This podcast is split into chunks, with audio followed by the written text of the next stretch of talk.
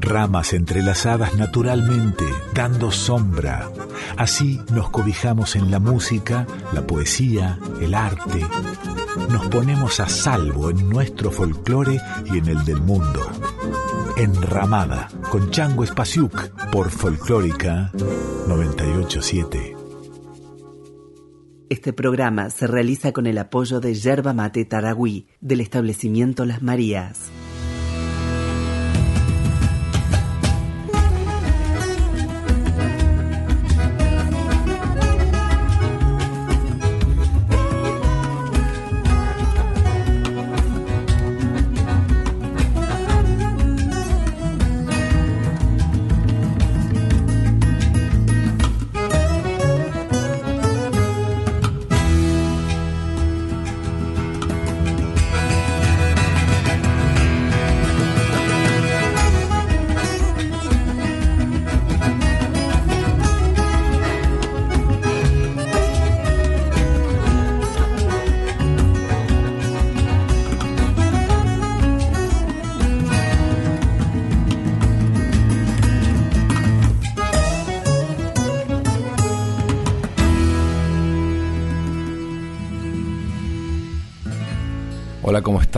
Esto es Enramada.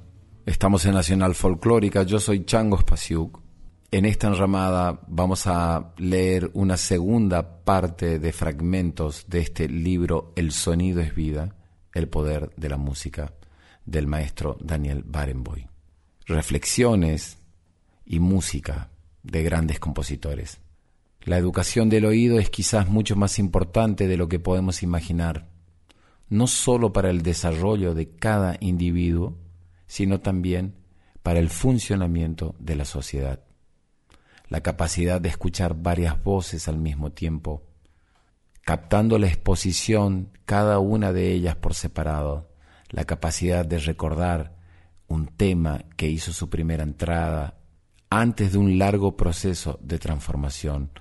Aquí Barenboy habla de educar nuestro oído como para encontrar en la música todas esas formas, todas esas voces diferentes que combinadas hacen una unidad que nos da algo que nos es constructivo para todos.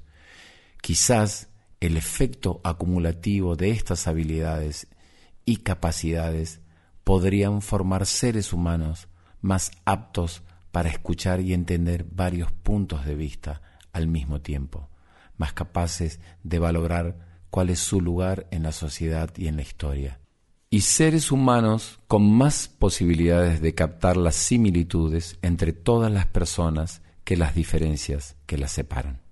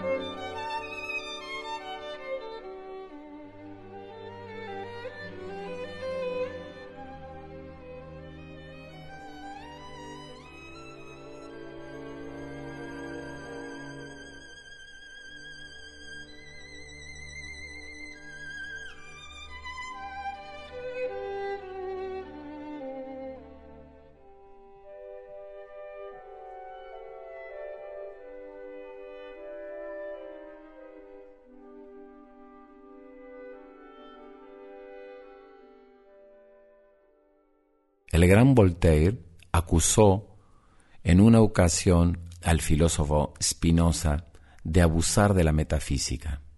Sin embargo, hoy en día, la naturaleza independiente de la metafísica se ha vuelto más importante que nunca.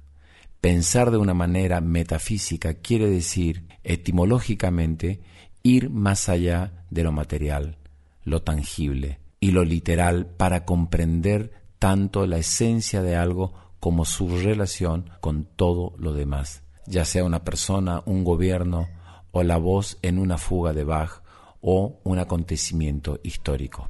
Formularse preguntas relativas a la propia existencia exige un gran esfuerzo, un esfuerzo que se ve frenado por el temor de no ser capaz de responder a ellas, o peor todavía, de encontrar respuestas desconcertantes. Este esfuerzo es el arma más poderosa de que disponemos contra el dogmatismo. La simple idea de la búsqueda requiere la voluntad y el coraje de aprender gradualmente sin garantía alguna de adquirir un conocimiento pleno al final del proceso. Ninguna idea puede llegar a realizarse en todos sus aspectos al mismo tiempo, igual que un intérprete puede ofrecer solo determinados aspectos de la música en una única interpretación y no puede expresar todo lo que contiene la partitura.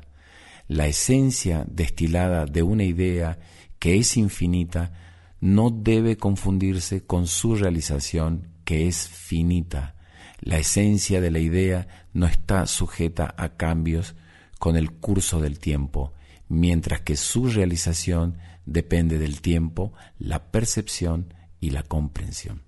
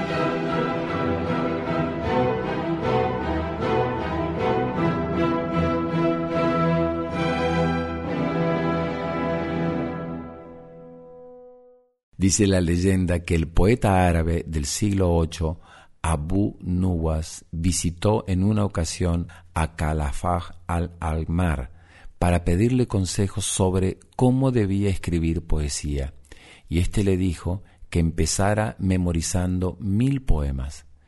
Tras haber cumplido la tarea, se los recitó de memoria al maestro, quien a continuación le dijo que los olvidara inmediatamente. Esta fábula, aunque simplificada al máximo, describe exactamente el proceso que debe seguir un músico cuando estudia una obra nueva para él. Dicho de otro modo, el músico debe interiorizar la estructura de una obra hasta tal punto que no necesite pensar en ella durante la ejecución. Por otro lado, ha de poder confiar que sus iniciativas espontáneas surgirán de su conocimiento profundo de la obra y no de un antojo personal.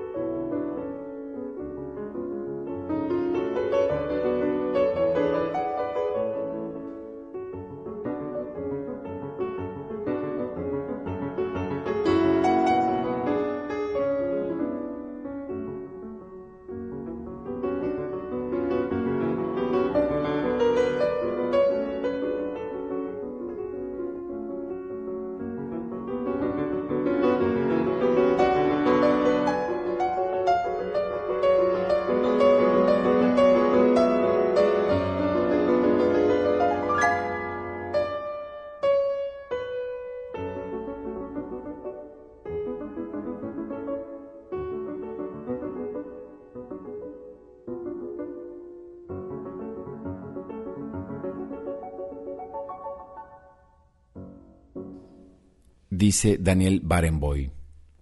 Tomamos el nombre de nuestro proyecto Diván de Oriente y Occidente de una colección de poemas de Goethe, que fue uno de los primeros europeos que mostró un interés genuino por las obras culturales.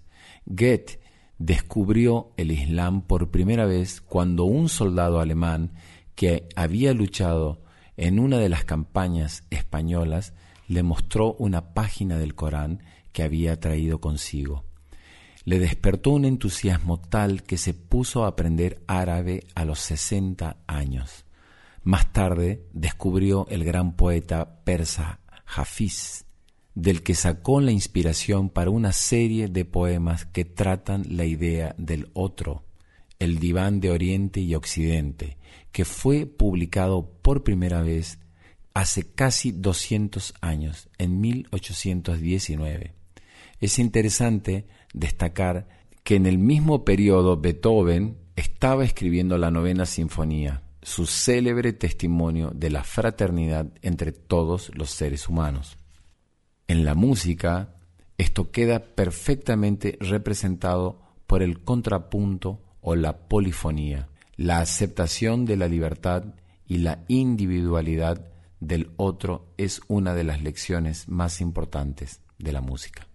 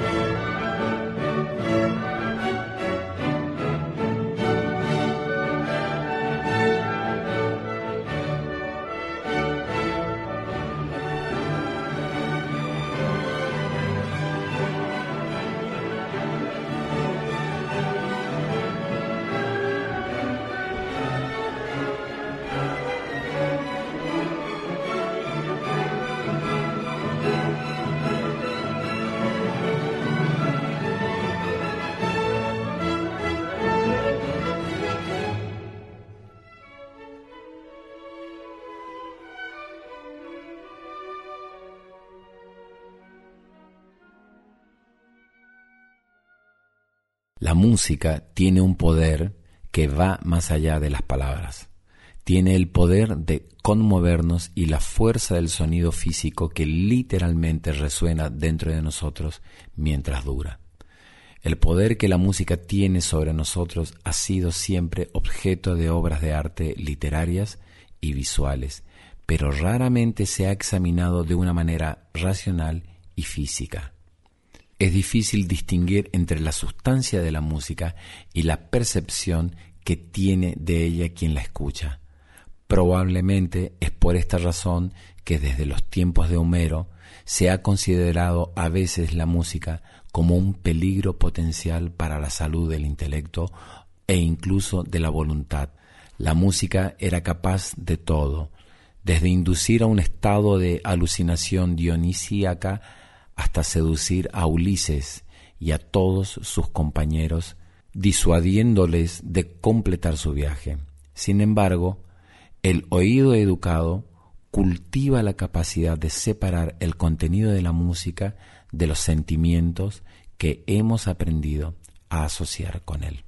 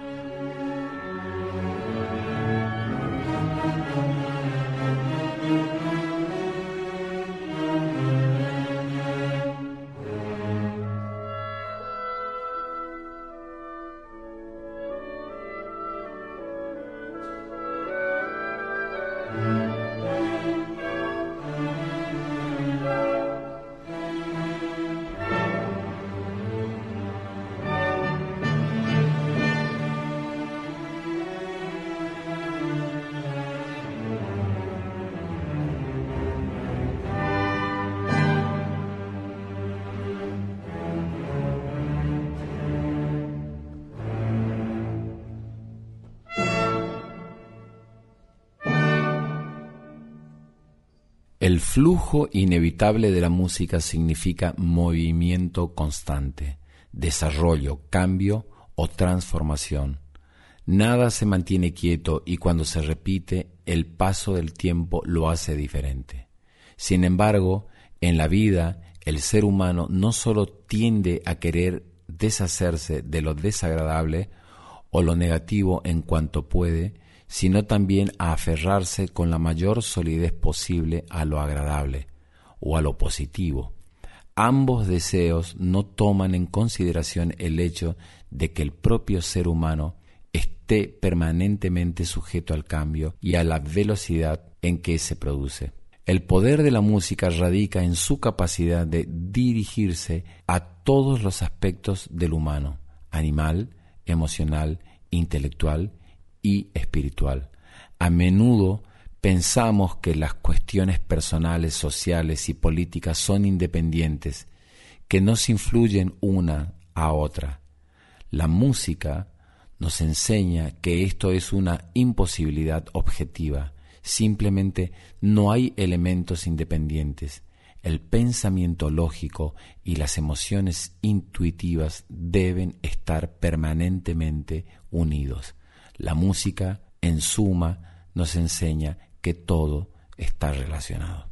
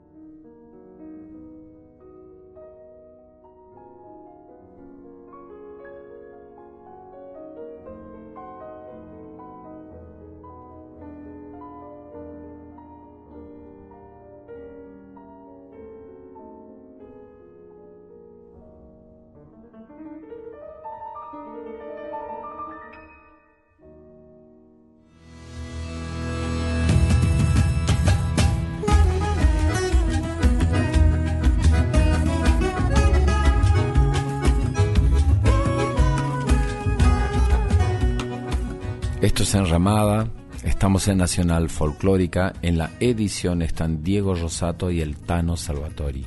El productor general de la radio es Juan Sixto y la dirección es de Mavi Díaz. La productora de este programa es Rita Medina y pueden dejarnos sus mensajes y comentarios en arroba nacional folclórica 987 o en mi Instagram arroba changospasiuk o en mi Facebook arroba el y nos cuentan sobre esta segunda parte de lectura de fragmentos del libro El sonido es vida, el poder de la música de Daniel Barenboim.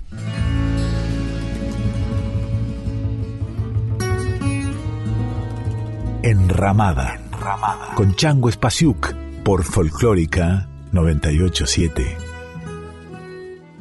Este programa se realiza con el apoyo de Yerba Mate Taragüí del establecimiento Las Marías.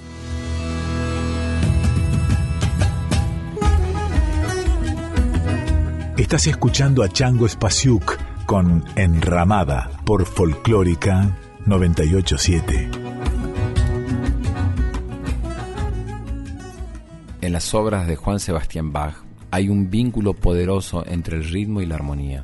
La relación simbiótica entre estos dos elementos probablemente sean única entre los compositores. Quizás sea eso lo que pueda calificarse de cualidad épica en Bach, del mismo modo que hay una cualidad dramática en Haydn o Mozart o Beethoven. Gracias a esta cualidad épica en la música de Bach, todo alcanza unidad un ejemplo excelente es la fuga en Do sostenido del libro 1 del clave bien temperado. Es como una danza dotada de una vitalidad rítmica enorme. Cualquier conocimiento que se adquiera relacionado con la armonía es inmensamente útil.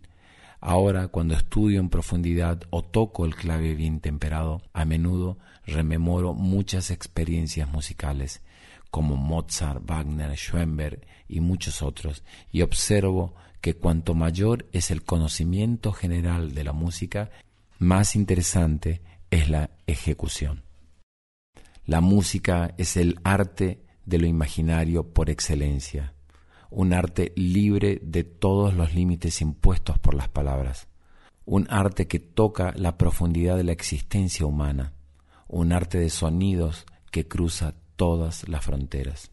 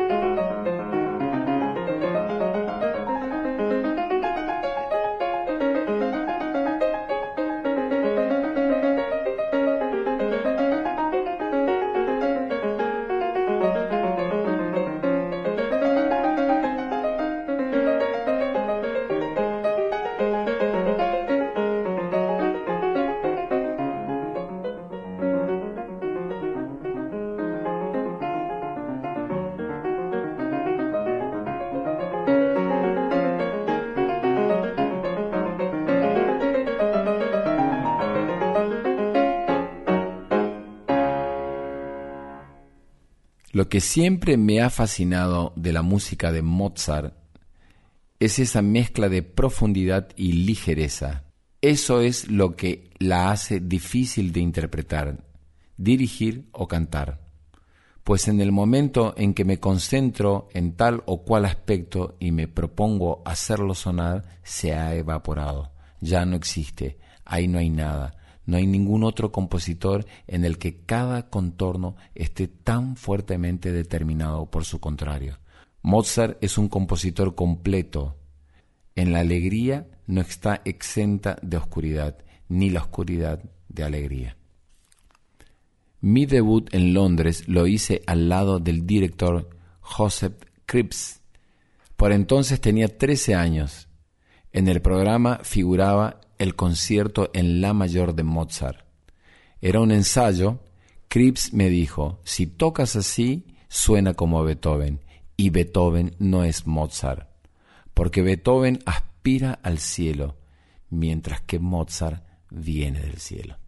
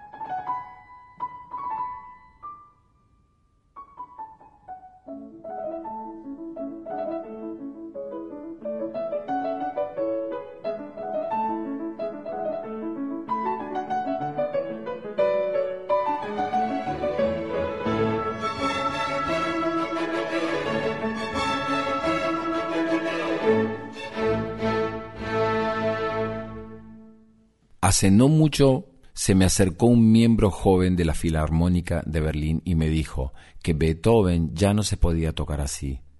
Esta es la actitud a la que me refería antes. Nuestra civilización es hoy más débil, más frágil, porque ya no tenemos el valor de hacernos preguntas. Pensamos con las respuestas. Peor aún, pensamos con las respuestas de los otros. La gente joven no puede evitarlo al fin y al cabo ha crecido con eso. Diría incluso que todo eso es aplicable incluso a nuestro actual concepto de democracia, a esta desafortunada corrección política que caracteriza a la sociedad occidental. Todo el mundo tiene derecho a hacer lo que quiera, solo que no se atreve a pensar por sí mismo.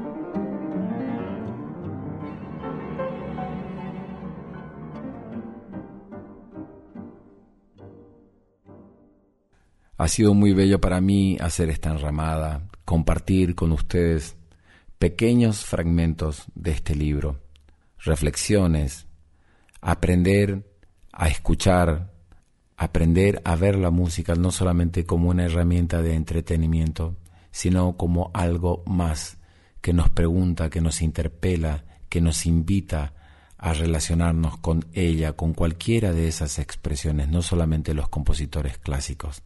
Así que es muy hermoso para mí poder leer estos fragmentos, elegir estas interpretaciones de grandes compositores. Un abrazo para todos.